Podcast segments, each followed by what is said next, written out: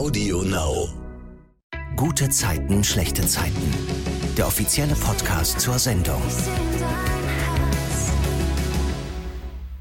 Hi, ich bin Silvana und wie jede Woche gibt's von mir hier den Rückblick auf die GZSZ-Woche. Das mache ich immer gemeinsam mit den Stars der Serie. Wir reden auch über Privates und Insights und wie so beim Dreh gelaufen ist. Und diesmal darf ich das machen mit Gisa Zach und Lars Pape. Bei GZSZ sind sie Yvonne und Michi. Hi. Hallo. Einen wunderschönen guten Tag. Ey, ich freue mich so über diese Konstellation, weil ich das einfach bis vor kurzem überhaupt nicht erwartet hätte, dass es diese Konstellation hier nochmal geben würde. Warum? Weil Michi ja einfach weg war. Und ich dachte, okay, die, der Drops ist gelutscht. Lars hat sich auch verabschiedet bei Instagram so von uns GZSZ-Fans und ich dachte, okay, ja gut, schade. Aber ähm, bevor wir darauf noch genauer eingehen, zuerst natürlich wieder die Frage nach eurer guten Zeit der Woche. Was hat euch denn die letzten Tage glücklich gemacht? Also mich hat glücklich gemacht, dass dass der Lars wieder da ist. Ja, das kann ich äh, tatsächlich nur unterschreiben. Mich macht die aktuelle Situation gerade sehr glücklich, weil ich mich wirklich wahnsinnig darüber gefreut habe, wieder hier sein zu dürfen. Das ist echt ein Geschenk und ich freue mich sehr über meine äh, tollen Kollegen und Kolleginnen, vor allen Dingen natürlich auch über die Gisa. Und ähm, dass ich jetzt wieder einsteigen darf, ist wirklich ganz toll. Mhm. Da freue ich mich sehr drüber. Aber da würde ich dann jetzt gerne wirklich nochmal ins Detail gehen. Wie ist es denn jetzt, dass eben Lars wieder am Set ist, Gisa, als Michi? Wie war das so für dich? Ja, das doppelt sich wahrscheinlich tatsächlich auch so ein bisschen mit der Geschichte, die wir jetzt dann speziell drehen, also mit seiner Ankunft. Ähm, da gehen wir ja später bestimmt noch ein bisschen drauf ein. Mhm. Und ähm, so ganz, ich sag mal, offset war es für mich gar nicht so lang, dass er nicht da war. Also mhm. es war, als er wieder da war, ganz so, als ob er im Urlaub war oder so und wiedergekommen ist. Also die Zeit, ähm, wie es ja oft so ist, ne, wenn man so viel zu tun hat und so, die verfliegt. Also aus meiner Perspektive ähm, warst du A, nicht so lange weg und zweitens wusste ich irgendwie eh, dass du wiederkommst. Mhm. ah, echt? Jetzt kommt jemand rein? Nee, die Tür ist nur aufgegangen, machen wir. Ich mach sie mal ne? kurz zu. Ja. Zack. Geht schon wieder auf. Was? Das ist der Hausgeist. Der hat sich schon mehrfach beim Podcast gezeigt. Ja, tatsächlich. Und öffnet jetzt. immer wieder die Türen. Also er hat schon eine Rolle jetzt auch im Podcast. Scheiße, die geht die, die ganze Zeit auf. auf. Warte mal, ich stelle einen Stuhl davor. Warte. so. Mal kurz verbarrikadiert. Eine Frau der Taten. okay. Das heißt also, ihr wusstet, also ja, Lars vermutlich schon, aber auch äh, Gesa, du, dass Lars bzw. Michi eben wieder in die Geschichte zurückkommt, oder? Nee, ich wusste es auch nicht. Ach, krass. Also, nee, nee, aber ich, äh, das mit dem Wissen meinte ich eher so, Wunsch, Intuition, Bauchgefühl, Hoffnung, so. Aber nee, ich wusste das nicht, dass er wiederkommen wird. Nee. Ich wusste das auch nicht. Ne? Ich bin damals gegangen und das war zwar ein offenes Ende, was die Geschichte angeht, aber es war jetzt nicht so, dass verabredet wurde, du kommst bald wieder. Ach. Also für mich war das tatsächlich ein sehr emotionaler Abschied im März. Die Folgen liefen ja noch bis Mai. Das ging mir ganz schön nahe, äh, da Tschüss sagen zu müssen, weil auch die Kollegen so wahnsinnig nett zu mir waren und auch die Produktion einfach total nett zu mir war. Aber da war nicht verabredet, okay, du bist in einem halben Jahr wieder da. Das kam auch dann für mich äh, überraschend, ähm, die Anfrage, und hat mich natürlich wahnsinnig gefreut. Ja, und dann stand ich plötzlich wieder hier. Oh, es ist so cool. Ja. Ich würde gern äh, direkt in den Rückblick reingehen und mit meiner Lieblingsgeschichte der Woche anfangen. Und das ist wirklich ungelogen. Also, ob ihr hier sitzen würdet oder nicht, aber die um Yvonne. Weil ich finde, da ist, wie ja schon jetzt so die letzten Wochen, ganz viel Schmerz natürlich drin, aber plötzlich auch irgendwie sowas wie Hoffnung. Und ähm, diese Geschichte hat mich diese Woche wirklich auch wieder zu Tränen gerührt, muss ich ganz ehrlich sagen. Krass. Und wenn ich das sage, wäre ich auch schon wieder emotional.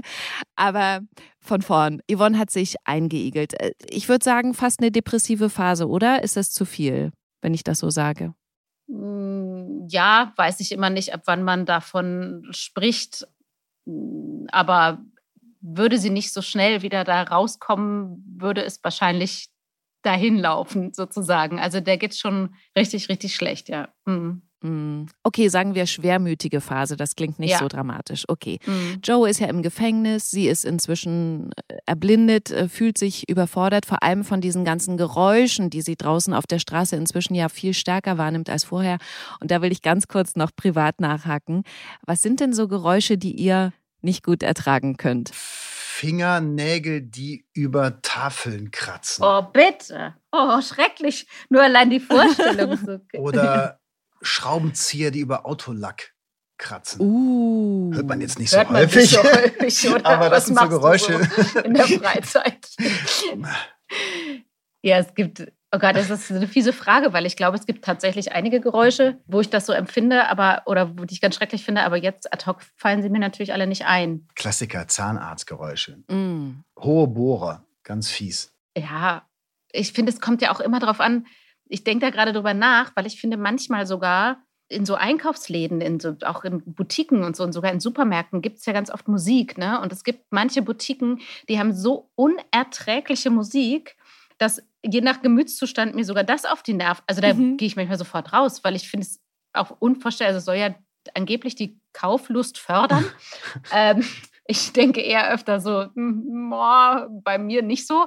Aber das, das äh, fällt mir jetzt gerade so ein. Aber das an einem anderen Tag lässt mich das zum Beispiel total kalt. Also und Mhm. insofern finde ich Geräusche oder ob sie einen stören, hat eben auch ganz viel mit einem, ja, selber mit einem eigenen Zustand zu tun. Und deshalb passt es auch doppelt nochmal zu der Geschichte mit Yvonne, weil das hat halt alles mit allem zu tun. So. Mhm. Stimmt total. Ich glaube, wenn es einem einfach nicht gut geht und man irgendwie so ein bisschen Ja. keinen guten Tag hat, dann bist du von sehr vielen Sachen sehr viel schneller genervt. Und generell glaube ich auch, dass schlechte Musik einfach echt auch, äh, also mich nervt schlechte Musik Ja. wahnsinnig. Ja, oder auch Egal, empfindsam. höre, ja. Ne? Man ist auch, je, je dünnhäutiger man ist, desto empfindsamer ist man, glaube ich, auch gegenüber Geräuschen. So, also würde ich das Ja. jetzt mal, glaube ich, beschreiben. Mhm. Absolut. In der Geschichte ist es ja so, dass ich äh, spule mal hier ein Stück schneller nach vorn, dass Yvonne ja so ein bisschen genervt ist ähm, von ihren Kindern Moritz und Laura. Gisa, kannst du mal erzählen, warum? Na, ich glaube auch genervt trifft es nicht so ganz, weil sie ist Mhm. einfach tatsächlich so massiv überfordert mit der Situation und es geht ihr auch alles zu schnell. Also das ist ja von außen auch total nachempfindbar, dass ähm, die Kinder sich unfassbar viel Mühe geben, äh, ihrer Mutter eben aus dieser schlechten Stimmung rauszuhelfen. Aber ich finde es, ja, sagen wir es mal so, ich finde es auch verständlich, dass man seine Zeit braucht, also di- dieses, diese Zeit des Rückzugs, um so eine neue Lebensphase oder so eine schwierige Phase zu neu zu finden oder überhaupt zu ertragen. Also immer gleich in Aktionismus und du musst da jetzt raus aus deiner Stimmung ist, finde ich, auch manchmal nicht. Also man braucht ja auch Trauer zum Beispiel, ne? Und ähm, man kann nicht jemanden da schneller rausholen, indem man sagt, komm, du musst jetzt aber mal. So und Ja. ähm, ich glaube, die ist einfach richtig, ja, sie ist genervt, aber sie ist eben aus Überforderung und auch aus diesem, also dass ihr diese Zeit nicht gestattet wird, traurig oder schlecht drauf oder unbeholfen oder so zu sein, glaube ich. Mhm. Irgendwie machen sich alle Sorgen und dann kriegen ja auch Nina und Katrin mit, dass es Yvonne nicht so gut geht.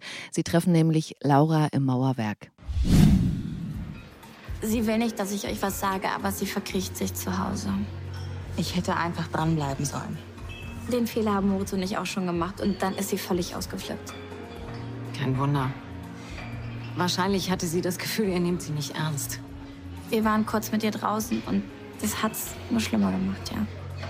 Wir hätten bei ihr brunchen müssen. Und ihr auf die Nerven gehen? Ja, manchmal geht's einfach nicht anders. Sowas funktioniert nur, wenn man etwas an seiner Situation ändern kann. Und das kann Yvonne leider nicht. Mir bleibt immer noch die Hoffnung, dass ihr die Forschungsergebnisse helfen. Also hoffen ist nicht immer sinnvoll. Sie sagt, dass sie sich mit ihrer Situation abfinden muss. Sie will ihre Situation annehmen. Das ist ein Unterschied. Und das ist eine realistische Einstellung, die sollten wir unterstützen. Ob diese Forschung erfolgreich ist, das wissen wir nicht. Also hört auf, ihr das ständig einzureden. Und was sollen wir stattdessen tun? Nichts. Einfach nur für sie da sein. Ruf an, wenn du Hilfe brauchst. Und das war so ein Punkt, wo ich so dachte, also was? Katrin sagt zu Laura, sie soll sich melden, wenn was ist? Also mhm. krass, oder? Die haben sich eigentlich bis aufs Blut bekriegt und ich finde das so cool, dass die beiden über die Freundschaft, also im Sinne von Katrin und eben Laura ist ja die Tochter von Yvonne, aber zueinander finden was für mich auch so heißt, dass sie, also Katrin, Yvonne so ins Herz geschlossen hat, dass es eben nicht egal ist. Das fand ich richtig cool. Ja, absolut. Also das spiegelt sich ja auch schon in dem Verhältnis jetzt, also was besser geworden ist zu, zu Joe Gerner ne, und Laura. Ja. Und ähm, ich glaube, von Katrin ist es auch nicht ein, es ist ja kein Freundschaftsangebot in dem Sinne, aber es ist eben nee. ja eine Situation, die hm, schwer ist, die ihr nahe geht, über diesen Streit zu setzen, den die beiden haben. Oder diese, die, deshalb müssen sie ja keine Freunde werden, sagen wir mal so, nur weil sie ihr dieses Angebot machen. Aber ja, das ist schon erstaunlich gewesen. Mhm. Und dann kommt es ja zu dem für mich überraschenden Klingeln an Yvonnes Wohnungstür. Gisa, erzähl mal, wie diese Szene verläuft. Ähm, und was das mit dir auch gemacht hat, weil du hast ja am Anfang gesagt, das war quasi analog eigentlich. Mm. Ja, ich finde tatsächlich ist es auch äh, also diese Woche seit langem eine meiner Lieblingswochen. Mhm. Gar nicht, weil ich das so toll fand, dass es Yvonne nicht so gut geht, ähm, sondern weil das irgendwie, da hat so vieles gepasst und die Vorstellung, also dass man in so einem Tief ist und, also nochmal kurz, um auf die Szene zu kommen, äh, Yvonne ist verkrochen in ihrem Schlafzimmer und es klingelt mal wieder und sie denkt, ist ziemlich genervt und denkt, es ist die Post schon wieder oder irgendwie und dann steht halt Michi vor der Tür. Mhm. Äh, unangemeldet. Und ähm, ich weiß gar nicht so genau, wie ich das beschreiben soll, aber was ich so schön an dieser, an dieser Begegnung finde, was ja sich dann auch im Laufe der nächsten Tage entwickelt, ist, dass, dass es manchmal gar nicht so unbedingt die allernächsten nächsten Menschen sind, die einem aus einem emotionalen, schwierigen Situation raushelfen, sondern manchmal ist es auch jemand, der gar nicht ne, so jeden Tag da ist, sondern zu dem es eine irgendwie geartete besondere Verbindung gibt, die einem einfach total gut tut. Und genau das passiert dann halt auch. Also sie ist, also es ist halt auch jemand, Michi ist ja jemand, mit dem sie wahnsinnig lange viele Jahre Zeit verbracht hat, die sich unheimlich gut kennen, die mhm. und es ist so eine Form von Entspannung, habe ich das Gefühl, die da so stattfindet, ganz plötzlich, als dieser vertraute Mensch da vor der Tür steht. Ja. Und weißt du, was mich total gekriegt hat, dass da Yvonne ja auch so die Tränen in die Augen steigen. Da war ich wirklich so, so berührt und ähm, also ich habe echt, also das war hier schon Oberkante Unterlied bei mir. Hat mich total mitgenommen. Ich, wie gesagt, ich habe auch null damit gerechnet, aber in dem Moment wirklich so gedacht, ja, Mann, genau, das ist jetzt der, den Yvonne braucht, ja. der ihr Halt geben kann. Ja. Ähm, weil du es gerade gesagt hast, es muss ja nicht der nahestehendste Mensch sein, aber wer ist denn euer Michi sozusagen? Wer würde euch in jeder Situation retten können? Gibt es da so jemanden? Bei mir ist es natürlich meine Frau, mhm. ähm, aber sie ist nun mal mit meinen Kindern mir der nächststehende Mensch. Ähm, ansonsten habe ich halt noch meinen Bruder. Mhm. Ne? Also Axel ist ähm, wahrscheinlich der Mensch, der mich am besten kennt. Auch der mich von den aktuell noch lebenden Menschen am längsten kennt. Und der ist der, den ich immer anrufen kann, auch wenn wir beide viel zu tun haben. Der wie, er ist jetzt gerade auf Theatertournee und da auch irgendwie sehr, sehr viel unterwegs und ist sehr umtriebig und macht wahnsinnig viel. Aber ich weiß, ich kann ihn immer anrufen. Und umgekehrt ist es genauso. Und ich glaube, das ist so ein Michi für mich. Schön, dass ich jetzt für Axel ein neuen, neu, neues Bild habe. Schön. Axel ist mein Michi. Mhm. Ich glaube, ich habe tatsächlich eine ähm, ja meine beste Freundin, die so dieser Mensch für mich ist. Mhm. Äh, lustigerweise auch zwar schon seit vielen Jahren meine beste Freundin, aber eigentlich die, die ich am wenigsten sehe, zumindest jetzt in den letzten Jahren, weil die auch immer unterwegs ist und wir nicht in einer Stadt leben und so weiter und auch noch nie gelebt haben. Ähm, das ist auch immer wie, ja, so eine, eben dieses Gefühl von Entspannung, wenn man sich, also egal in welcher emotionalen Situation man sich gerade befindet, wir müssen ja jetzt auch nicht unbedingt nur von traurigen Situationen, aber es ist immer eine Form von Geborgenheit und Entspannung. Ja. Und trotzdem finde ich aber auch, das ist mir gerade eingefallen, als du geredet hast, dass man, dass es auch nicht immer unbedingt nur eine Person sein muss. Also ich glaube auch, dass es auch da, dass man sich da, also so würde ich das von mir sagen, sich intuitiv die Menschen sucht und holt, wo man, wo das Bauchgefühl sagt, die sind jetzt richtig für mich. Also so kann ich es nur für mich sagen, weil ich mhm. mehrere nahe Menschen habe oder wie du sagst, natürlich auch mein Mann ähm, jemand ist, den ich vielleicht in anderen Momenten, also er da genau derjenige, weißt du so, also das ist, ähm, mhm. ja, ich glaube, dass es da im Idealfall mehrere Menschen für gibt, aber Klar, also ja. bei mir ist es auch so, wenn ich jetzt den zweiten Gedanken zulasse, dann sind es halt auch meine Freunde. Ich habe zum Glück halt sehr, sehr gute Freunde aus der Schulzeit auch von früher. Mhm. Und ich weiß auch, die kann ich jederzeit anrufen und die würden sich sofort ins Auto setzen, wenn es irgendwo brennt. Ne? Das ist äh, mhm. einfach fürs Gefühl schön. Und für mich ist das immer so ein Gefühl von Heimat. Also wenn ich an meinen Bruder denke, denke ich an Zuhause, dann denke ich an Heimat. Ja, ich, also das ist so dieses, dieses Gefühl, was man mit Heimat verbindet. Das ist das, was ich, äh, was ich empfinde, wenn ich äh, an meine Freunde denke oder wenn ich an meinen Bruder denke. Mhm. Es gibt auch diesen wunderschönen Song Heimat von Johannes Oerling. Der beschreibt das auch sehr gut.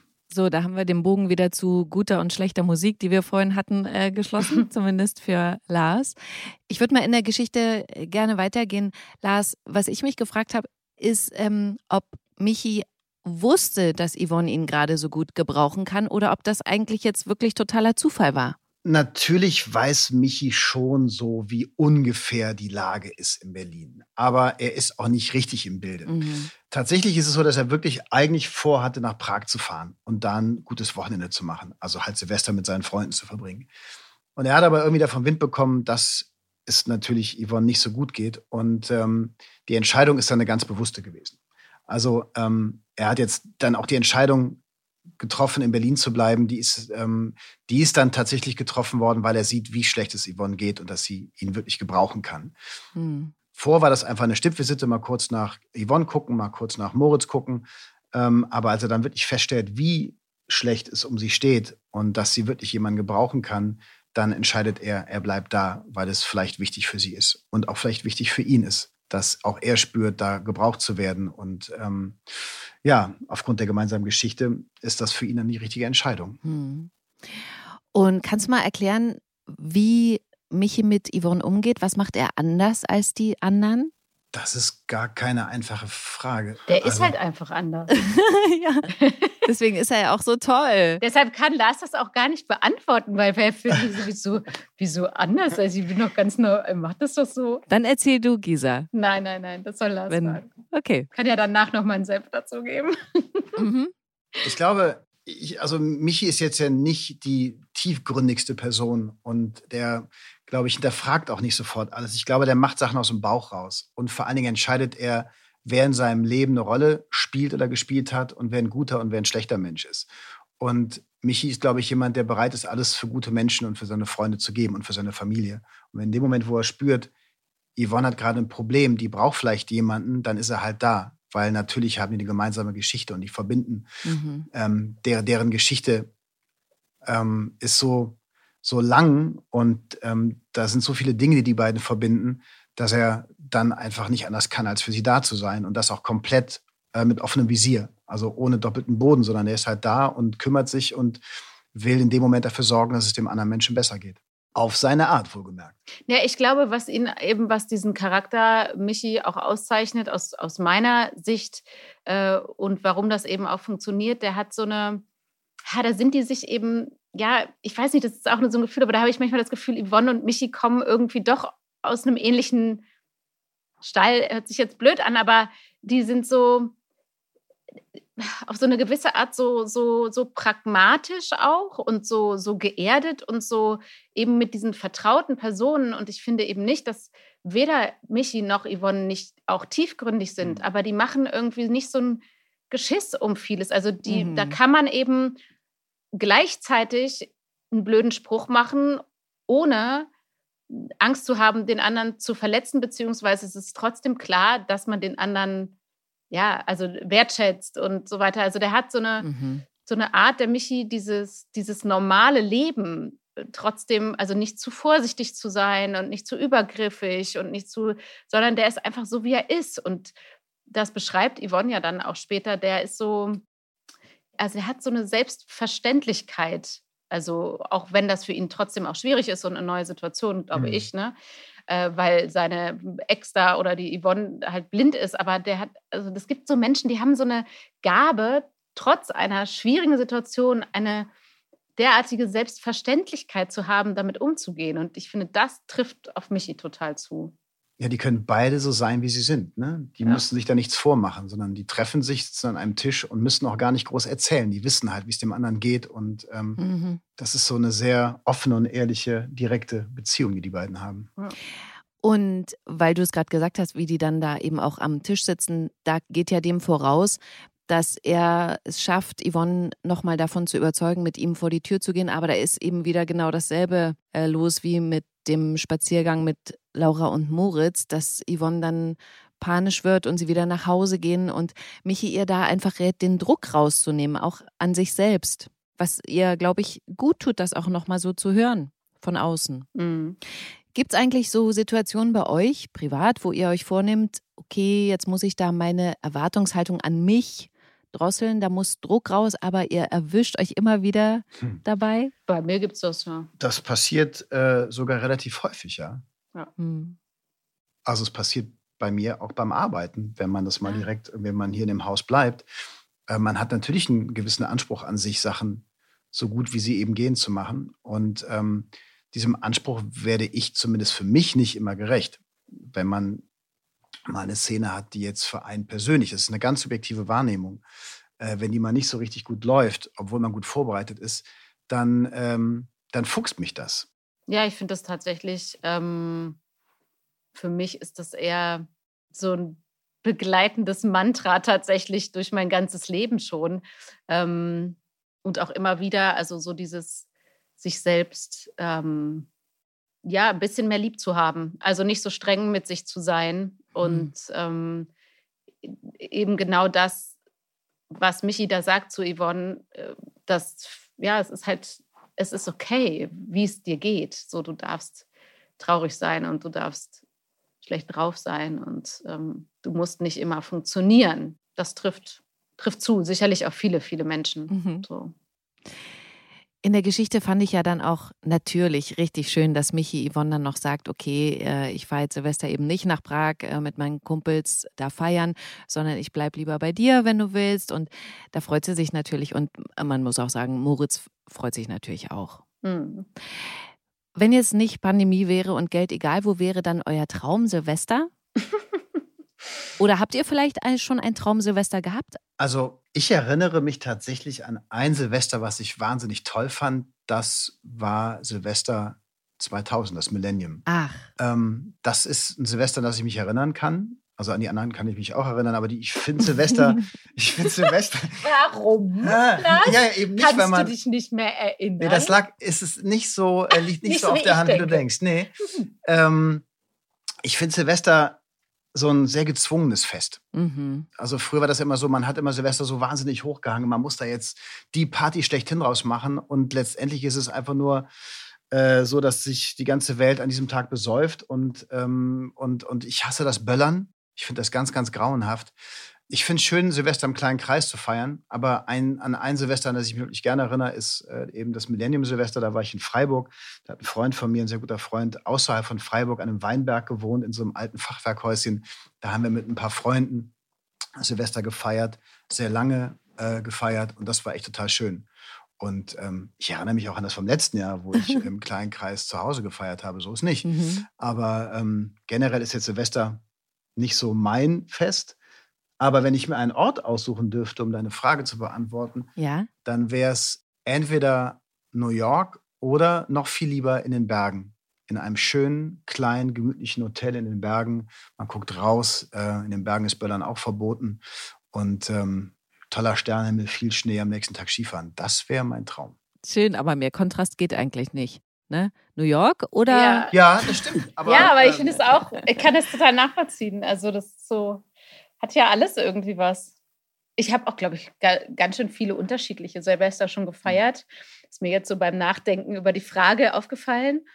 Mm, und ich äh, teile sehr äh, Lars Meinung darüber, dass ich das ein sehr, je älter ich werde, immer gezwungeneres Fest finde. Ja. Ich ähm, tendiere auch im Laufe der Jahre, es hört sich so ein bisschen ja, so ein bisschen kreisenhaft an, mhm. aber tatsächlich, vielleicht hat es auch mit Corona zu tun oder mit der Situation in der Welt oder so. Ich tendiere dahin eher dieses Fest immer mehr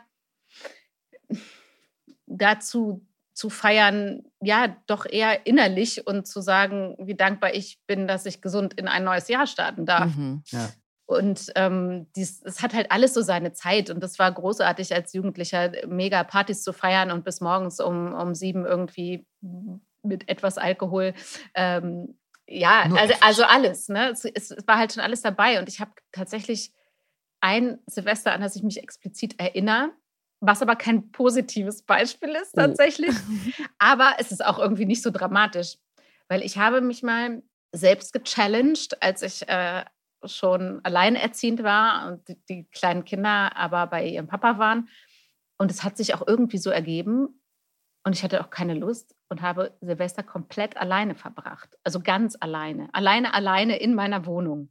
Und ich habe gedacht, also mir hat das da im, Vorher, im Vorhinein gar nichts ausgemacht und dachte so, ja, probier's halt mal aus, wie das so ist. Muss man ja auch mal gemacht haben. und ich hatte auch irgendwie keinen Bock auf andere Leute, gibt es ja auch manchmal. Und mhm. Nee, ich würde es aber nicht nochmal machen. Also einmal reicht mir. Ich fand es trotzdem irgendwie traurig, weil ja, ja, das Schönste ist halt einfach wie immer an solchen Momenten, finde ich, wenn man doch den einen oder anderen Menschen, der einem etwas bedeutet, in die Augen schauen kann. Und ähm, ja, das ist tatsächlich etwas, was mir da sehr gefehlt hat. Mhm. Aber es war eine Erfahrung. Auch da ist es ja so. Ich meine, dieses Fest an sich ist irgendwie völlig überbewertet, aber trotzdem ist es halt ein wichtiger Tag, weil man in ein neues Jahr startet, sich Sachen vornimmt und vielleicht auch über Vergangenes anders denkt oder auch Schlussstriche zieht. Und da finde ich es wichtig, mit, mit, mit, mit guten Menschen an einem Ort zu sein. Also im kleinen Kreis mit Freunden, mit deiner Familie, ja. ein schönes Essen zu Hause zu machen, um zwölf anzustoßen. Das mag ich. Das habe ich inzwischen wirklich. Äh, auch so akzeptiert und, und finde es total schön, mit meiner Family zu Hause zu sein. Mhm. Ich muss da nicht mal um die Häuser ziehen, weil meistens war es früher immer dann scheiße, wenn man die Wohnung verlassen hat und irgendwie rausgehen wollte auf eine Party. Da wurde es immer irgendwie blöde, weil, keine Ahnung, man kam nicht rein oder zu viele Leute, zu viele Besoffene. ähm, mhm. Ich finde es einfach schön, zu Hause zu sein im kleinen Kreis. Das kann man auch an anderen Tagen haben, aber dieses um 12 Uhr anstoßen und sich in den Arm nehmen, das finde ich irgendwie auch ganz schön. Ja. Okay, schön. Ich gehe mal in der Geschichte weiter und würde gerne noch die besprechen um Laura, also Yvonnes Tochter. Die will nämlich äh, Rosa Lehmann so eine wertvolle Kette abluchsen, die sie selbst aus einem ihrer Schließfächer in der Bank veruntreut hat. Da ist die Besitzerin nämlich verstorben und Rosa hat dieses Collier an sich genommen und das hat Laura zufällig mitbekommen. Man muss sagen, Laura will diese Kette natürlich nicht für sich, sondern äh, um sie zu Geld zu machen, damit sie das Forschungsprojekt finanzieren kann. Das befasst sich ja eben mit dieser Augenkrankheit, an der Yvonne leidet und bei dem es die Hoffnung gibt, dass man diese Krankheit heilen kann und dass Yvonne vielleicht wieder gesund wird.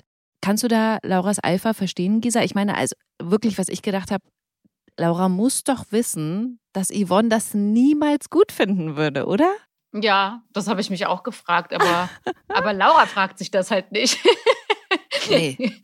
Die Augen starr aufs Honorar hm, gerichtet. Nein, äh, ja, also, also wie sollte Yvonne und ich als Gisa kann das auch nicht nachempfinden. Also mhm. Äh, es ist mir, es ist mir schleierhaft, aber es ist ja irgendwo auch fast wieder, erweckt es irgendwie auch jetzt als Gisa ein Stück weit meine Sympathie, was Laura da tut obwohl ich das für mich, ich würde, ich weiß nicht, ich glaube, ich werde das, ich kann das nicht sagen. Ich habe weder ein Kind, was todkrank ist, noch eine Mutter, die todkrank ist, aber ich glaube, ich könnte sowas eben nicht. Aber Laura kann das halt. Die hat halt einen mhm. Charakter, die schaltet da irgendwelche Synopsen aus. Keine Ahnung, die, die es bei normalen Menschen noch gibt. Mhm. Jedenfalls hat Laura den Mann äh, der Sicherheitsfirma um den Finger gewickelt, der sich um Rosa Lehmanns Villa kümmert. Und sie schafft es, dass sie gemeinsam Glühwein trinken gehen, da vorm Mauerwerk. Und auch da will ich nochmal äh, kurz privat rein. Thema Weihnachtsmarkt, das ist ja jetzt eigentlich vorbei. Ich meine, wir haben Ende Dezember. Was mögten ihr da am liebsten essen oder trinken oder geht es da nur um Stimmung? Was wir auf dem Weihnachtsmarkt. Also ich hatte immer ein aller, allerliebstes Lieblingsessen auf dem Weihnachtsmarkt ja, als Kind und auch noch als Erwachsene.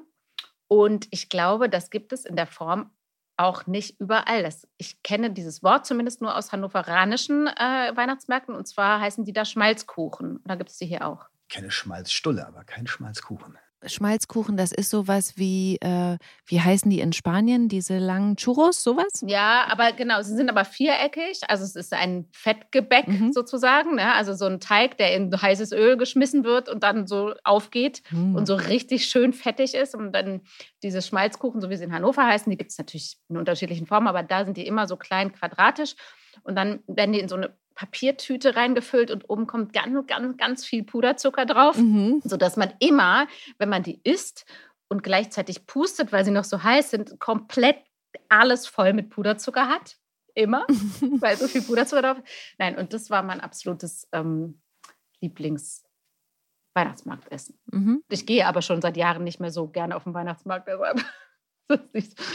Auch ich finde Weihnachtsmärkte schön, wenn man sie denn besuchen kann ich bin begeistert, wieder was gelernt. Ich kenne keinen hm. Schmalzkuchen. Ähm, ich konnte mich jetzt auch mit deiner Beschreibung nicht wirklich dem ähm, Gericht annähern, aber. Okay. Ich würde ähm, sagen, ich bringe welche mit, aber das ja, wird bitte. schwierig. Muss man halt mal nach Hannover.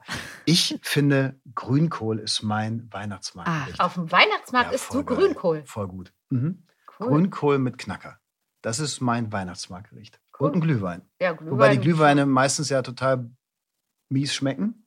Ja. Also aber ist dann auch ab dem zweiten egal, wie die schmecken. Man kann ja auch schon beim ersten kleinen Beschleuniger reinmachen, dann tut der zweite nicht mehr ganz so weh. Also, spätestens nach zwei klebt einem so der Mund. Wow, das ist ein totales Zucker. Quatschgetränk, ne? Aber gut, ist halt eigentlich halt so. schon, aber es ist irgendwie auch cool. Ja. ja. Und es muss halt richtig kalt sein eigentlich für Weihnachtsmarkt, finde ich immer. Ne? Wenn es so ja. 12 Grad und Regen ist, dann ist es irgendwie so, hm. Ja. Aber das ist hier in Berlin tatsächlich ja häufiger schon gewesen, dass es auch kalt mhm. ist. Ja. Wobei in Berlin glaube ich, gibt es, ist so eine unfassbar hohe Dichte an Weihnachtsmärkten, die aber fast mehr wie eine Kirmes sind. Also die haben ja weniger Weihnachten auf der Fahne als Kirmes. Da habe ich immer so ein bisschen meine Probleme mhm. mit. Aber es gibt auch schöne, den am Gendarmenmarkt zum Beispiel. Mhm. John beobachtet sehr argwöhnisch und offensichtlich schlecht gelaunt diese Situation zwischen Laura und dem Sicherheitstypen. Er kennt nämlich Lauras Pläne und hat ihr auch mehrfach geraten, das zu lassen. Das Blöde ist jetzt aber, dass Laura diesem Sicherheitstypen erzählt, dass John bei ihr abgeblitzt ist und deswegen so komisch äh, drauf ist und komisch guckt. Und irgendwie fühlt sich der Sicherheitstyp dann berufen, Laura vor John zu beschützen. Was ist so schwer daran zu akzeptieren, wenn eine Dame nichts von Ihnen will? Was? An sie auf, sie zu belästigen. Stalking ist ein Straftatbestand, Paragraph 238 Strafgesetzbuch. Das ist gar nicht so wichtig. Wirklich. Ähm, lass uns einfach gehen. Hast du echt behauptet, dass ich dich stalke? Krieg es in ein Spatzenhirn. Nein heißt nein. Finden Sie das witzig? Ja. Du hast keine Ahnung, auf was für eine Bitch du dich da einlässt. Also ich fand es ehrlich gesagt eigentlich ganz cool, dass der Sicherheitstyp sich da so für Laura einsetzt. Manchmal hätte man das ganz gern, dachte ich so. Oder war euch das jetzt too much, ein bisschen übergriffig? Weil eigentlich kennen die sich ja gar nicht. Mir tat John leid. Der arme Kerl kann nichts dafür, kriegt erstmal eine rein und äh, ja, ich fand das schon so ein bisschen übergriffig. Also ich meine, mhm. der gute Kollege vom Sicherheitsdienst hat sich halt schon ein bisschen aufgespielt und sich da ein bisschen zu weit aus dem Fenster gelehnt. Natürlich hat da Laura einen ziemlich großen Anteil, wenn nicht den Anteil dran, ne? ähm, sodass da eigentlich beide Jungs nicht so richtig was für können. Aber trotzdem da äh, muss ich doch, wenn dann, für John die Fahne hochhalten. Also mir tun auch eher beide Männer leid, weil sie ja beide sowas von einer Nase rumgeführt werden von Laura. Also wo kann ich jetzt irgendwie nicht so auf der Frauenseite sein. Aber mal ganz nebenbei, ich finde die trotzdem irgendwie großartig, diese Story zwischen John und Laura, wie die sich da voll, wie die sich da gegenseitig anzicken immer und ja. irgendwie, ah, ich, ich liebe es, ich finde es echt gut. Ja. Ich finde es auch, es ist für mich auch so ein bisschen überraschend, aber ich mag diese, äh, diese Story da zwischen den beiden äh, gerade auch total. Jedenfalls kommt es ja dann zum Gerangel zwischen diesem Sicherheitstypen und John und da geht Laura dazwischen und macht diesem Sicherheitstypen eine Szene, weil er so übertreibt und er haut ab. Allerdings ohne sein Tablet, weil Laura das nämlich in der Zwischenzeit an sich genommen hat. Und Laura schafft es zu Hause mit Hilfe ihres Hackerfreundes, den sie immer mal wieder ja anruft, Zugriff auf dieses Tablet zu bekommen und kann deswegen sehen, wie die Villa von Rosa Lehmann abgesichert ist, also so mit Lasern quer durch den Raum. Ähm, das hat mich so ein bisschen an Mission Impossible, glaube ich, da ist das so ähm, erinnert. Und da ist ja dann auch so ein Moment, wo Michi dazukommt in Yvonnes Wohnung. Lars, das ist so ein ungünstiger Moment. Laura ist jetzt nicht gerade sehr gesprächig. Erzähl mal. Naja, das ist so generell ein bisschen die Beziehung zwischen den beiden. Ne? Mhm. Also Michi weiß immer nicht so richtig, was er Laura getan hat. Und ich glaube, dass Michi das eher so in die Schublade packt, von wegen, na, die ist halt so. Und ähm, der kommt ja auch an Laura nicht ran. Und Laura gibt ihm auch nicht das Gefühl, dass ähm, Michi jetzt immer Teil der Familie ist. Das ist halt anders als mit Moritz oder mit, mit Yvonne. Mhm. Ähm, Michi gibt sich Mühe, aber hakt dann auch gerne mal zwei, dreimal nach. Aber wenn es dann nicht weitergeht, dann lässt er sie auch in Ruhe. Ja. Da ist halt einfach, also für mich ist da nicht so viel zu holen. Ne? Ich habe echt immer so das Gefühl, als würde sie so, weißt du, so, als sieht sie ihn so als Menschen zweiter Klasse. Also so, die steht da drüber, oder? Das macht eher Katrin. Ach echt? Das macht doch Katrin. Ja, ach so, vielleicht greife ich da irgendwas vorweg. Aber das hatten wir ja auch schon, als, als, als Michi das erste Mal da war. Also ja. Katrin, für die ist das ja, für die ist ja Yvonne auch ein Mensch zweiter Klasse, eigentlich. Also um da nochmal, da ist Laura noch harmlos dagegen. Aber wir hatten das, ich erinnere mich jetzt auch, als Yvonne damals mit Maren darüber geredet hat. Ne? Der Maren war das ja, ja so peinlich, äh, mit Michi da ja, Sex genau. gehabt zu haben. Und da geht es genau. ja auch um Menschen ja. zweiter Klasse. So. Hm? Das war schon mal Thema, ja. Genau. Jedenfalls äh, wollte ja Michi eigentlich den Stand bezüglich Ivo mit wissen, aber sie war da einfach total kurz angebunden, weil sie sich eben auf ihren Plan konzentrieren will und sagt dann, ja, der, ich soll ja nur das Geld besorgen, ne? Also ich kann dir da gar nicht viel sagen. Und dann äh, bleiben wir noch bei eurer GZSZ-Familie. Yvonne und Michi haben ja eben ihren gemeinsamen Sohn Moritz. Äh, Laura hat einen anderen Papa.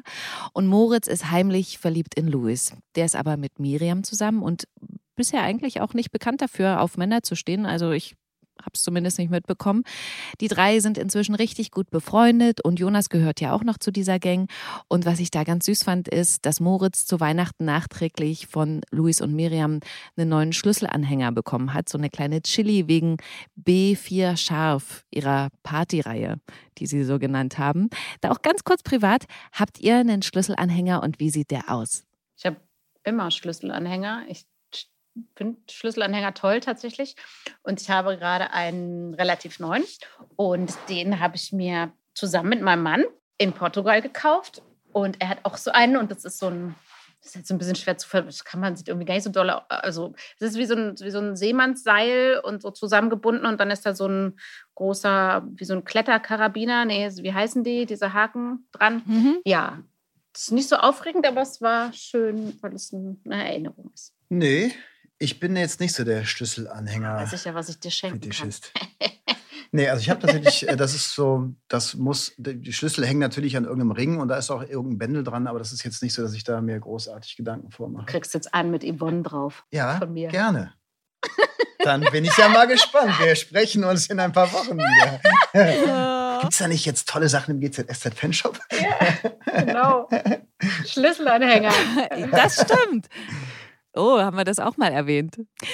Die vier planen schon die nächste Party in einem der Häuser, die W&L demnächst sanieren wird. Und da ist dann auch plötzlich wieder Fabio mit am Start. Das ist so ein Typ, mit dem Moritz kurz was hatte. Und Fabio will demnächst vor Gericht für Moritz aussagen. Da geht es ja um die Körperverletzung, die Moritz vorgeworfen wird, weil er da ja mit einem Schlagring Luis aus Versehen getroffen hat. Jedenfalls haben die beiden, also Fabio und Moritz, deswegen wieder Kontakt. Und bei der Party sind sie dann total heiß aufeinander und vergnügen sich da so in so einem dunklen Gang und Luis kriegt das zufällig mit und guckt sich das fasziniert an, was auch Moritz wahrnimmt. Also die haben da auch so Blickkontakt und ich dachte so, hä, was? Geht da jetzt doch dann noch was mit denen? Also ich, ich bin echt gespannt. Erstmal sieht es auf jeden Fall nicht so aus, weil Moritz ja Fabio über Nacht mit äh, nach Hause nimmt und dort treffen sie dann am nächsten Morgen natürlich auf Michi und Yvonne. Erzählt mal, wie die beiden da so drauf sind, wie die reagieren. Meinst du, wie die beiden Jungs reagieren oder wie ähm, Yvonne und Michi reagieren? Wie Michi und Yvonne reagieren. Auch, auch da relativ entspannt, entspannt ne? Oder? Also ähm, Yvonne hat ja Fabio auch schon mal kennengelernt. Genau. Und für Michi ist das jetzt äh, wahrscheinlich relativ neu, seinen Sohn mit einem, mit einem, mit einem anderen Jungen ähm, ins, in die Küche äh, laufen zu sehen. Aber im Endeffekt nehmen die das ziemlich locker. Also das ist auch für mich gar kein Problem, weil das jetzt, er hat eh mit seiner Homosexualität nie ein Problem gehabt. Und jetzt mhm. sieht er halt mal einen neuen Kerl von ihm, mein Gott, ist halt so. Mhm. Nimmt er ganz locker. Ich glaube, die sind echt ganz entspannt, ja. Und weil du gefragt hast, wie reagieren dann eben jetzt Fabio und Moritz darauf? Ja, die sind schon so ein bisschen eher so ein bisschen klemmi, ne? Also die wollen eigentlich aber zumindest nicht jetzt so, so auf die Fragen Gen antworten. Das ist halt so eine typische, oh, ich kann es halt so gut nachvollziehen. Ne? Ich muss ja jeden Podcast komme ich wieder damit, aber es ist auch so herrlich, weil es einfach so Parallelen gibt, wenn man selber Kinder in dem gleichen Alter hat wie die Spielkinder quasi. Die haben halt keinen Bock wunderbar. auf die falschen Fragen. Das ist halt das Ding. Ähm, ne?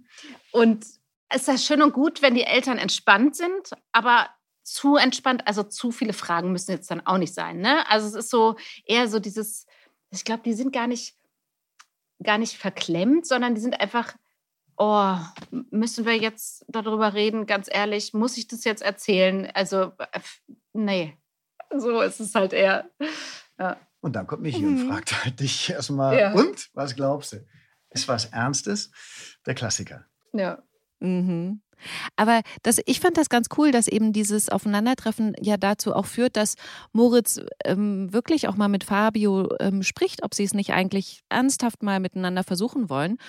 Und ähm, dann sagen sie später tatsächlich, äh, Miriam, Luis und Jonas, dass sie jetzt ein Paar sind. Ich glaube, das überrascht so ziemlich alle, weil Jonas äh, guckt auch recht ungläubig, weil er ja von Moritz weiß, dass er eigentlich in Luis verliebt ist. Ähm, was sagt ihr denn dazu? Ist das der richtige Schritt von Moritz? Weil ich meine, wir wissen ja, dass es vielleicht nicht so die tiefen Gefühle sind. Ich habe echt so gedacht, schade, dass Fabio so benutzt wird, also in meinen Augen.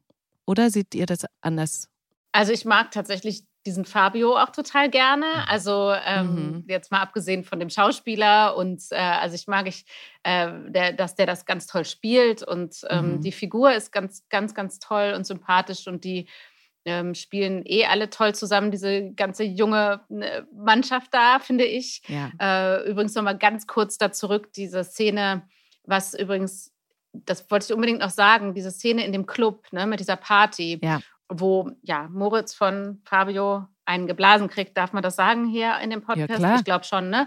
Äh, das ist nicht leicht, sowas zu spielen. Und ich finde, also A, war diese Location und diese Szenen unheimlich toll. Also so, mhm. ich weiß jetzt gerade im Moment gar nicht, welcher Regisseur das war, weil wir immer wechselnde haben, ver verzeiht mir. Ähm, aber die haben das wirklich alle so toll gespielt und auch Lenny vor allem. Das ist, ähm, ja, das wollte ich nur noch mal kurz dazu sagen. Und zu, zu Fabio und Lenny, also es gibt so zwei Seiten. Ich finde ihn wahnsinnig sympathisch und ja, wenn man Sympathie für ihn hat, dann findet man es unfair, wenn man weiß, er wird vielleicht so ein bisschen benutzt. Andererseits, ja, habe ich gerade so gedacht, gibt's, ich weiß nicht, ich glaube schon, dass ich das nachvollziehen kann. Ich weiß gar nicht, ob ich es selber schon mal hatte in meinem Leben, aber irgendwie hat doch fast jeder mal sowas, dass er eigentlich etwas anderes verarbeiten will, sage ich mal, mhm. mit einer neuen hm, Liebesaffäre, Beziehung, in der er sich ein bisschen damit ablenkt. Also, oder? Das ja. ist etwas, was leider oder was eben einfach häufig vorkommt. Und ja. Aber ich glaube, es ist was anderes, wenn man es dem anderen sagt. Ja. Ne? Also ich glaube, die Gefahr besteht ja hier, dass Fabio sich unfassbar darauf einlässt ja, das stimmt, das und ja. sein Herz gebrochen wird, weil er eben nicht weiß, dass das eigentlich nur so ein Übergangsablenkungsding ist. Ne? Ja, stimmt. Ja, generell ist es halt nicht so cool, wenn du jemandem nicht den reinen Wein einschenkst und genau weißt, dass ihn das mhm, verletzen würde. Ne? Ja. Das ist so, ja. das macht man dann eigentlich Aber nicht. Aber ich verstehe halt auch Moritz irgendwie, Absolut. weil er versucht ja, dass quasi seine Verliebtheit in Luis weggeht, dadurch, dass er sich also er ne, hofft, ne, committed ja. mit, mit Fabio. Mhm. Dass die Gefühle sozusagen verschwinden. Ich glaube nicht, dass Moritz das macht, weil es ihm scheißegal ist, nee. den Fabio zu verarschen, ne? sondern mhm. weil er wirklich dagegen ankämpfen will, Gefühle für Luis zu haben. Mhm. So. Und das kann ich irgendwie ja, ja. nachvollziehen. Dann sind wir bei den Silvesterszenen und äh, darüber habe ich mich wirklich auch so total gefreut. Einfach dieses Treiben auf dem Kiez. Da gehe ich auch gleich nochmal drauf ein, aber ihr wart ja nicht dabei, weil äh, Michi und Yvonne Silvester eher privat begehen. Ne? Mhm. Das ist eine kleine Runde. Könnt ihr davon erzählen, wie das da läuft? Ja, nur Michi und die Mädels. Michi ja, und die ich Frauen. Fand super. ich fand das ein super Silvester. zu Hause. Ne, das ist ja dann auch so ein bisschen analog zu dem, was man privat mag. Also ne, man ist genau. zu Hause mit seinen Lieben und äh, versucht sich da einen schönen Abend zu machen. Hat in dem Fall funktioniert. Ja, alle hatten irgendwie auch in dem Jahr so einiges zu verkraften und verpacken und ja dass es eben nicht so eine Stimmung ist wie, okay, yeah, wir machen jetzt die mega Monster-Party, sondern eben mhm. ein bisschen auch so mitschwingt, ja, ist auch ganz gut, wenn das jetzt mal vorbei mhm. ist, das Jahr. Mhm. Apropos mitschwingen, Maren schwingt ja auch ein bisschen mit. ja. Ja, also das ist eh so, weil du das vorhin gesagt hast, ähm, er ist zu Besuch gekommen äh, wegen Yvonne und Moritz natürlich und wo ich dann so dachte, hm, und Maren vielleicht auch?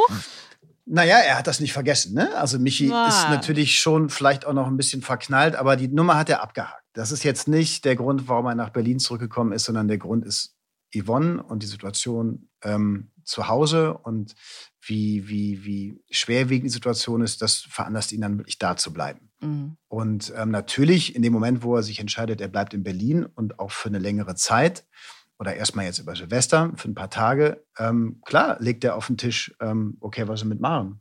Aber die ist ja gerade noch nicht da. Ja, ja, das nimmt er leider auch dann mit großer Bestürzung zur Kenntnis, dass sie nicht da ist. Das meinte ich, das schwingt so, die schwingt ja auch mal kurz in einem Satz, schwingt ja Maren so mit und mhm. da sieht man mhm. Michi da mal kurz an. Oh, schade. Mhm. Also vielleicht hätte er sich gewünscht, dass sie jetzt auch da ist, aber ist sie halt nicht.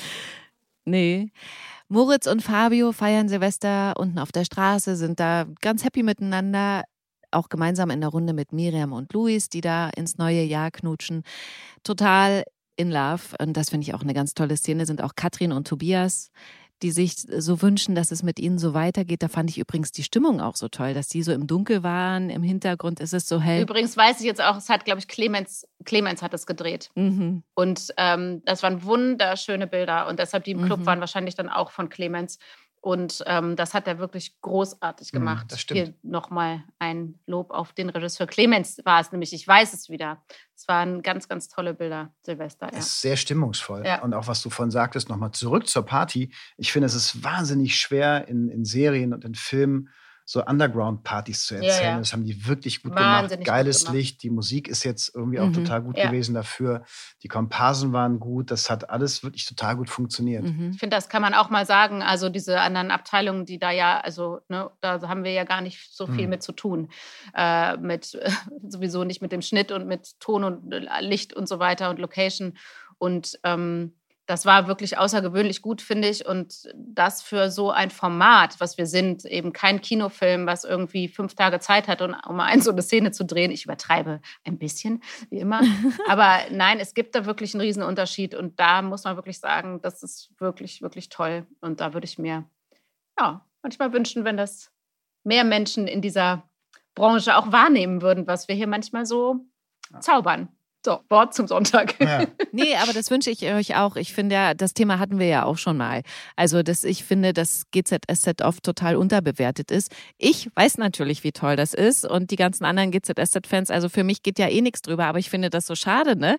Dass, dass man dann, ach so, ja, du guckst GZSZ, hä? Ach so, ja, was soll denn das heißen? Also, ich meine. Ja, na klar. Äh, das ist doch voll toll. Ja, gut, es muss einem natürlich auch, ähm, also da, was ich jetzt meinte, geht es ja auch eher um, um diese fachlichen Dinge, ne? Also, so, ja. klar muss es einem auch fiktional gefallen. Also muss genau. natürlich auch emotional und fiktional die Art von diesen Geschichten gefallen. Und das gefällt halt auch nicht jedem, das ist ja auch okay. Mhm. Ja, ne? aber ähm, was wir da oder was alle hier so in jeder Abteilung manchmal als Endprodukt dann doch qualitativ bringen und jetzt um mal bei diesen optischen Dingen zu bleiben und so, das ist schon, finde ich, ähm, ziemlich cool.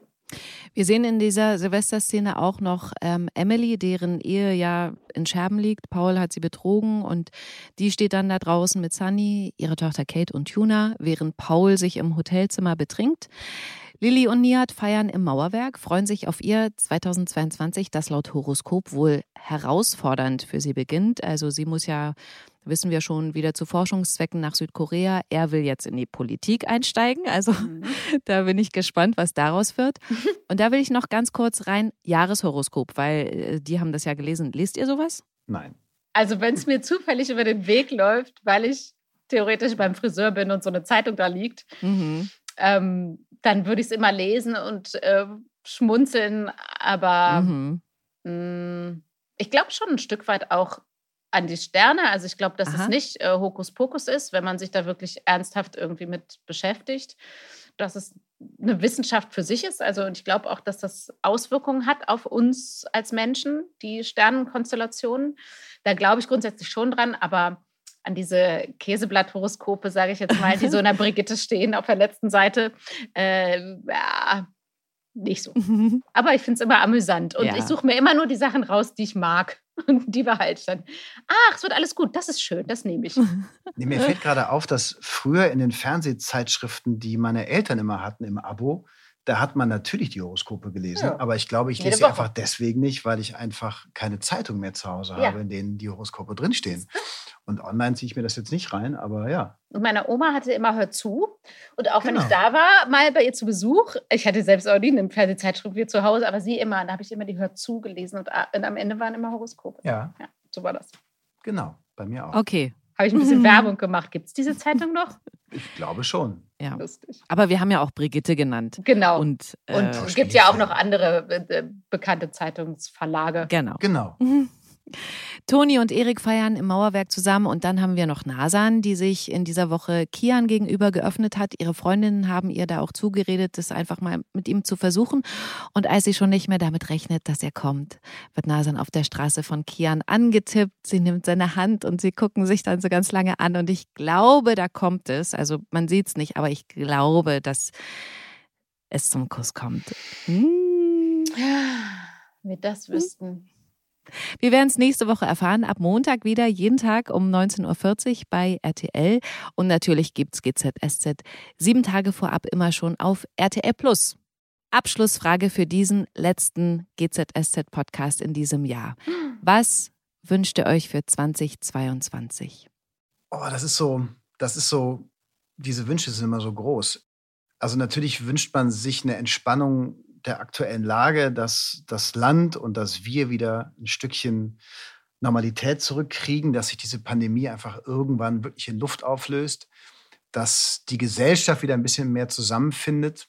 Und ich persönlich wünsche mir, dass die Menschen in diesem Land einfach wieder mit ein bisschen mehr Freundlichkeit und Höflichkeit miteinander umgehen. Das ist das, was ich mir ganz persönlich wünsche. Ich finde nichts schlimmer, als wenn man jemandem die Tür aufhält und man sagt nicht Danke oder man bekommt kein Danke wenn mir jemand die Tür aufhält, würde ich immer Danke sagen. Und das sind so Kleinigkeiten. Ich glaube, wenn wir in so kleinen Teilen anfangen würden, ähm, hätte das einen großen Einfluss auf die gesamte Stimmung. Ich finde, man kann jeder, jeder kann im Kleinen anfangen, an kleinen Schrauben zu drehen und ähm, dann wird es den Menschen vielleicht ein bisschen besser gehen. Das klingt jetzt so pathetisch, aber ich glaube, dass wenn jeder irgendwie ja im Kleinen anfängt, dann kann das, ich wiederhole mich jetzt, einen Einfluss haben ich schließe mich dem sehr gerne an, was Lars gesagt hat. Und ähm, ich wünsche mir noch was und ich glaube, dass sich das Lars auch wünscht. Weil ich glaube, er auch eine ähnliche Erfahrung gemacht hat. Seit zwei Jahren tatsächlich, hauptsächlich, dass ich und die, die ich lieb habe, gesund bleiben. Und ja. dass ich ähm, ja diese, diese Gabe behalte, sage ich mal, äh, hm, dankbar zu sein für das, was ich habe und wie mein Leben ist und so. Und das, ähm, ja, unschwer zu hören, Gisa Zach, etwas emotional am Ende des diesjährigen äh, letzten Podcastes. Ja, es ist so. Ich bin halt auch eine Heulsuse, ist auch nicht so schlimm, das wissen ja die anderen auch äh, alle schon, da die Zuschauer. Nein, aber das ist tatsächlich die Wahrheit, ja. Ähm, ja viel mehr ist halt auch eigentlich nicht so wichtig. Nee, das ist natürlich total richtig, was du sagst, dass man einfach natürlich gesund bleiben möchte und auch seine Lieben gesund bleiben sollen. Und klar, also ich wünsche mir nicht, nichts mehr letztendlich, als dass meine Familie, meine Kinder gesund bleiben und wir gemeinsam alt werden können. Ja. Und ähm, wenn sich dann auch noch die Gesellschaft ein bisschen öffnet, Auf ändert, zusammenfindet, wundervoll. Aber klar, Gesundheit ist, glaube ich, das größte Gut, was wir haben. Und äh, jeder Mensch sollte sich bewusst sein, in welchen Umständen wir hier leben können und dürfen. Ja. Und äh, dafür sollten wir dankbar sein, dass wir in dem Fall Arbeit haben. Das tue ich für meinen Teil ähm, jeden Tag. Ich führe mir jeden Tag vor Augen, wie, wie gut es mir geht und auch wenn mal ein schlechter Tag dabei ist und wenn man zu viel zu tun hat. Aber dankbar zu sein ist, glaube ich, ähm, ist ein hohes Gut, das auch zu spüren. Und, ähm, ja, das zu können. Ich finde es tatsächlich manchmal auch gar nicht einfach. Also mhm. auch für jeden Weil jeder äh, lebt halt auch wirklich manchmal schwierige Situationen und das, ja, zu versuchen zumindest. Ja. Ich sehe das absolut genauso und deswegen habe ich ja auch, und jetzt schließt sich der Kreis wieder ganz zum Anfang, die Frage gestellt, was war eure gute Zeit der Woche, weil es ganz oft diese Kleinigkeiten sind, die man sich bewusst machen muss, wofür man dankbar sein kann, über die man manchmal so hinweggeht, aber die ganz viel ausmachen und zum hm. großen Ganzen beitragen dafür, dass man glücklich sein kann. Ja, und dann eben auch mit allen zusammen, ne? Also auch ja. die Menschen untereinander. Also das macht eben genau. auch dann hm. viel aus, dass es überhaupt funktioniert. Ja das Miteinander. ja, let's do it together. Ja. Aber was für ein emotionaler Ausstieg. Vielen lieben Dank, Gisa und Lars, für eure Offenheit und ja. die Gefühle. Danke dir, Silvana. Vielen Dank und sehr gerne. Ich wünsche euch einen ganz tollen Start äh, ins neue Jahr und ich freue mich auf euch ja. in 2022. Ich freue mich auch sehr. Das wünschen wir dir auch. Und ich habe mich sehr gefreut auf meinen ersten Podcast mit meinem Ex. Ja, ich mich auch. Ich mich auch. Tschüss. Tschüss, macht's gut. Ciao, vielen Ciao, Dank. Silvana. Gute Zeiten, schlechte Zeiten. Der offizielle Podcast zur Sendung. Sie hörten einen RTL-Podcast.